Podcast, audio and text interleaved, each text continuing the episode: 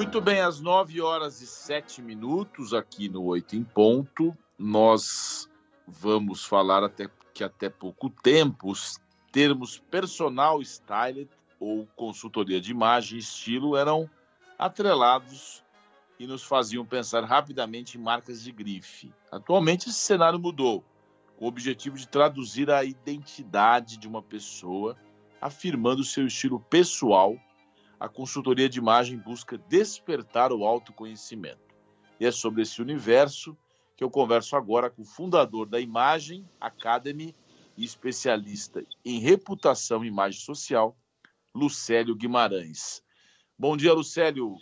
Muito obrigado por Bom dia, Sergei. Imagina eu que agradeço. Como é que você está? Eu estou bem. É, é verdade, é, Lucélio, que essa frase, a primeira impressão é a que fica? Literalmente é a primeira que fica. O nosso olho, é, ele, ele capta as imagens igual uma câmera fotográfica. Então a gente percebe por frames. Então olhou, registrou, printou, já ficou a imagem. E essa eu mencionei uma pesquisa que eu não tenho aqui a fonte agora, que menciona que a pessoa demora cinco segundos para formar uma opinião ou essa primeira impressão sobre a outra quando ela encontra. É verdade isso? E quais são os fatores que ela considera mais na impressão? A, o visual, a fala, a, a maneira como a pessoa se dirige ou é um conjunto de tudo isso? Olha, antes de mais nada, eu quero te parabenizar, porque eu, eu adoro gente aplicada e você foi lá e pesquisou. Parabéns. É, é respondendo a sua pergunta, Sergei, é, quando a gente olha para a pessoa, ou uma pessoa olha para a gente, ela repara três, é, três camadas. A primeira é a visual, a segunda é a comportamental, como a gente se comporta, e a terceira a expressão, como que a gente se comunica. Então, imagem não é só visual, como a gente acha que é. E, e, mas o que compõe, por exemplo, essa, essa forma da pessoa avaliar? O que, que é mais importante? É, é, a, é a maneira como ela se posta ou a, a beleza dela, a demonstração do, de como ela está arrumada e tudo mais? as três, as três esferas elas são, elas são importantes. Não existe assim uma só uma coisa isolada. Por exemplo, vamos pensar aqui numa situação. Uh, eu, eu apareço numa reunião extremamente bem vestido, uh, com as melhores grifes, enfim, estou ali com a imagem super excelente. Mas aí, quando eu abro a boca, eu abro a boca para ter atitudes racistas, atitudes de desrespeito, e também eu tenho uma comunicação não muito clara. Você acha que as pessoas vão lembrar da minha roupa ou do meu comportamento inadequado e da minha fala, sabe, ruim? Certamente é, vão lembrar desses outros aspectos. Então, esses três elementos, eles andam ali colado. Pensando nessa, nessa em empresas como Google, Amazon e outras que possibilitam que os funcionários vistam roupas mais contraídas. Né? Antigamente você tinha o Casual Day, que aliás é sexta-feira. Mas hoje em dia não, hoje em dia está tudo diferente. Tem gente que vai até de bermuda e chinelo. Você acha certo isso? Ou não tem certo e errado? Qual é a sua avaliação? Não tem certo e errado, Sergei. O que tem são intenções de comunicação. Então, se a empresa é, ou a pessoa ela quer se mostrar como mais descolada, ela vai andar para looks descolados, linguagem descolada, comportamento descolado. Se ela quer uma coisa mais sóbria, mais fechada, então ela parte disso. Tudo vai depender da, do branding, do que a imagem quer, quer posicionar para os outros. Até porque, complementando até a outra pergunta anterior a essa, é, nós, seres, seres humanos, a gente tem, avalia o outro é, por uma coisa chamada reputação. Reputação, na sua origem ali no latim, na etimologia, ela significa pensar sobre, refletir.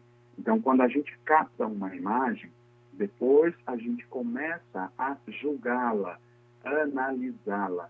E nesse processo de, de pensar sobre, aí a gente pensa sobre aquela figura descolada, aquela empresa descolada, a gente pensa sobre a figura formal, a figura travada, a figura comunicativa, e por aí vai. Tudo é jogo de, de percepção. No, nesse mundo atual, e ainda bem que é assim, é, caro Lucielo, as pessoas têm a responsabilidade com a sua liberdade, do ponto de vista pessoal, e também as pessoas que recebem as outras, principalmente empregadores, não podem falar, por exemplo, da roupa da pessoa. Isso pode dar até um processo. Tem gente que reclama, ah, é mimimi. Não, não é mimimi. É respeito humano. Mas essa liberdade que você tem de se vestir, de agir da forma como você bem entende, que é um avanço, digamos, comportamental, eu tenho, você também tem que tomar cuidado. Ah, porque, assim, primeiro que a pessoa não vai falar, mas você vai ser avaliado. Tem alguma forma de você, por exemplo, numa primeira impressão, numa primeira entrevista, existe uma maneira de você se comportar? Tem gente que vai com perfume muito forte, que, é, que eh, se a pessoa, se o entrevistador tiver renite, vai. Como é que a pessoa vai para não errar? Qual é a cor ideal? Que roupa que ela deve ir numa entrevista, por exemplo. Sim, e você falou aí da questão da liberdade da, da roupa, que a gente não pode realmente confundir com libertinagem. Né? Então, vestir qualquer coisa. Eu, a liberdade, ela tem, ela, ela, ela tem que respeitar também o espaço social, o espaço do outro. Eu não posso simplesmente achar que uma tanga de, de carnaval de folia vai me servir num ambiente social, então numa festa de criança, por exemplo, é inadequado. Então, quando for escolher a roupa, ou quando for escolher os comportamentos, acessórios, enfim, tudo que compõe a imagem, a pessoa tem que, tem que ficar ligada no ambiente que ela vai. E dentre esses ambientes, tem o um ambiente de trabalho, onde você vai ser avaliado ali, como você bem falou. Para você causar uma boa uma boa impressão, eu dou uma dica que é muito básica, muito simples. Começa a olhar as redes sociais de pessoas que trabalham nessa empresa, porque a partir disso você já vai entender um pouco a cultura daquele lugar. Eu já vi várias pessoas perderem, perderem grandes oportunidades porque elas foram ali vestidas com terno, foram formais demais para uma empresa que não estava, sabe, não estava naquela energia de. Então acabou acabou virando excesso. Quando Mas como é que a gente discute? Como é que a gente consegue estabelecer essa questão do adequado ou do correto num mundo onde as pessoas buscam uma, uma nova forma de convivência entre os povos, as, os códigos estão caindo, é, um tempo atrás eu já tenho um pouco de idade, imagina, advogado podia usar, não podia ir em lugar nenhum sem terno e gravata. Hoje já tem até movimento dos sem gravatas. Como é que a gente busca essa, essa uniformidade ou esse bom senso, né? Bom senso é, é, é uma coisa complicada, né? Geralmente as pessoas que mais precisam não usam, né?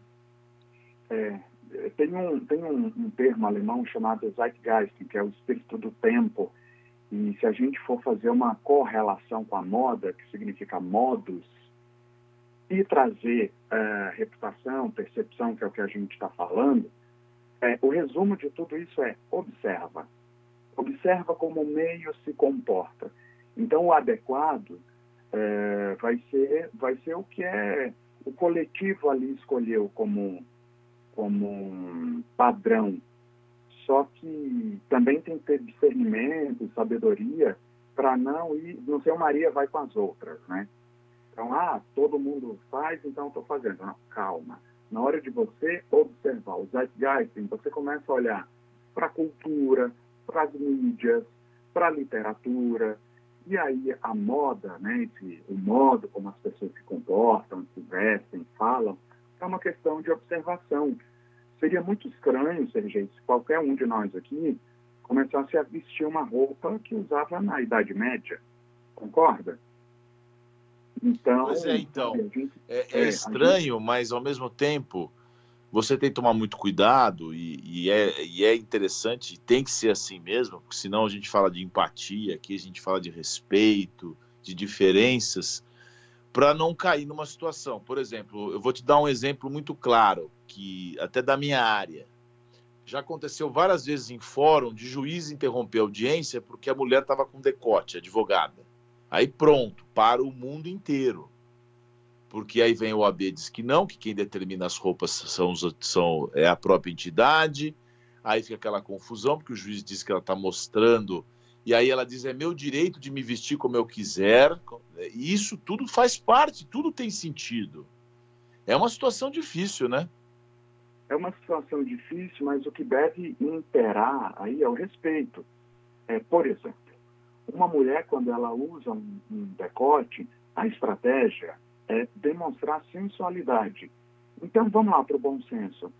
Será que é necessário demonstrar uma demonstrar uma sensualidade durante um tribunal?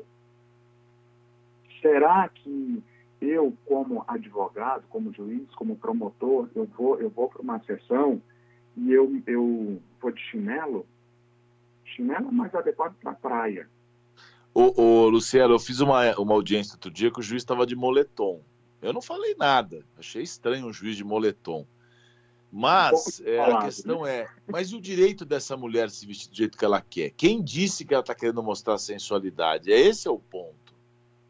É, não é nem quem disse, é a percepção. Então, quando, quando, quando tanto homem quanto mulher, a gente mostra partes é, do corpo e entra nessa zona de, de mistério, a gente acaba passando algumas mensagens simbólicas. Então, tanto o homem quanto a mulher. Por exemplo, uma, uma gravata masculina. A, a gravata, quando ela foi criada, ela não foi criada para ser um símbolo de poder. Ela foi criada para enxugar o suor do rosto. Mas aí o, o, Freud começou a estudar e ele logo linkou com o falo. E aí os outros, os outros, é, os outros alunos ali de, é, Freud até hoje é, começaram a associar com o poder. Então, uma gravata no look masculino, ele representa esse poder porque remete ao falo. A, a, a mulher, quando, quando ela veste decotes, e eu não estou falando que mulher não pode vestir decote, tá? É, eu estou falando só a intenção da comunicação. Quando a mulher ela começa a valorizar as curvas, sim, ela quer mostrar o corpo dela e não tem nada de errado com isso, e ela quer, ela quer mostrar ali uma sensualidade também. Mas precisa escolher bem os ambientes. É Nós estamos conversando ao vivo aqui no Oito em Ponto com Luciélio Guimarães, que é especialista em reputação e imagem social. Então, e as cores, hein, Lucielo? Que isso conta, essa coisa energética, ah, eu, eu, o azul é, é, mais, mostra mais uma, um respeito. O vermelho você vai mais para a guerra, para o confronto. Tem isso? tem isso e eu não diria uh, não apenas energético numa numa numa questão de crença. Uh, tem uma pesquisa acadêmica feita por uma alemã chamada Eva Heller e ela infelizmente já faleceu, mas ela foi a grande papiva é, dessa teoria das cores e que ajuda até hoje o mercado publicitário, ajuda a, a indústria têxtil, e aí, nas pesquisas, é, ela identificou a, algumas reações ali no cérebro. Então, o vermelho, sim, o vermelho ele está linkado ao poder. Aí, é, é, cruzando os dados agora, a gente falou ali da gravata que representa o falo, que é poder.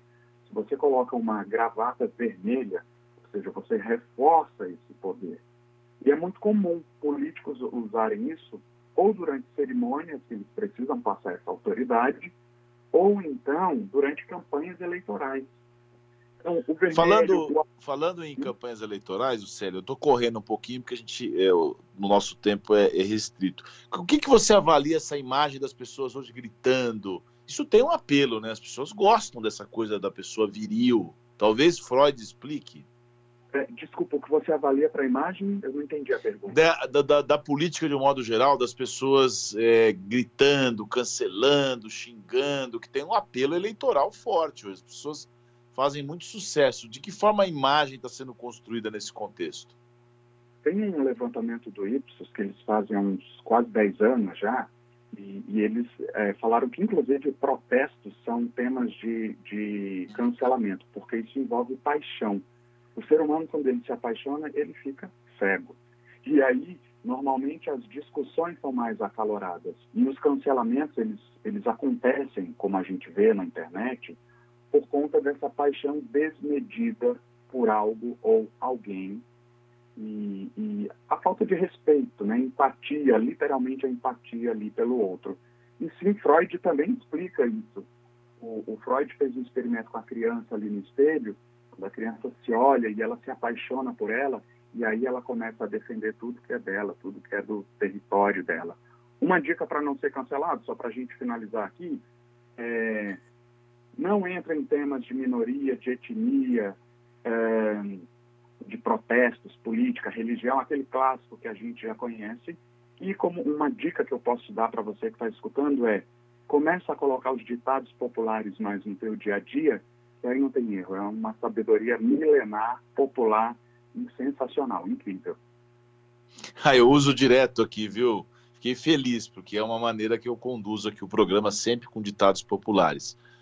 Nós conversamos ao vivo com o Luciélio Guimarães, fundador da Imagem Academy, especialista em reputação e imagem social aqui no Oito em Ponto. Gostei muito de conversar com você, Luciélio. Vou te convidar para uma próxima, tudo bem?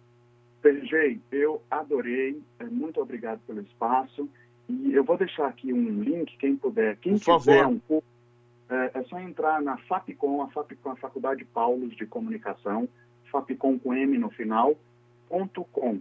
Lá tem o curso de gestão de imagem. Quem quiser aprender e se tornar um especialista, só vem. E na próxima eu vou te perguntar se existe imagem, né, e rápida da pessoa, então existe o amor à primeira vista. Depois você vai contar sim. numa próxima vez, tá bom? Sim, sim, sim. Muito obrigado. Bom programa. Boa sexta-feira. Um abraço. Obrigado.